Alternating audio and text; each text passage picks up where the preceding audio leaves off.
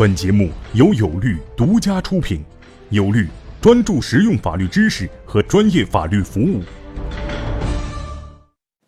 大家好，我是有律创始人王英军律师。今天我们讲的词条是股票期权。什么是股票期权？我们以前讲过股份期权，也讲过期权。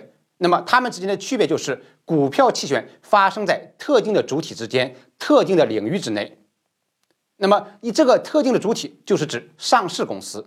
当一个上市公司它要对它的员工进行股权激励的时候，它就会发行股票期权，实际上也是一种股份期权。那么，股票期权是指上市公司和员工之间进行一个书面的约定，来约定公司的员工在指定的日期以约定的价格可以认购公司发行的股票期权。那么到了这样一个日期，员工就可以行使他的行权的权利，来取得公司的股票期权。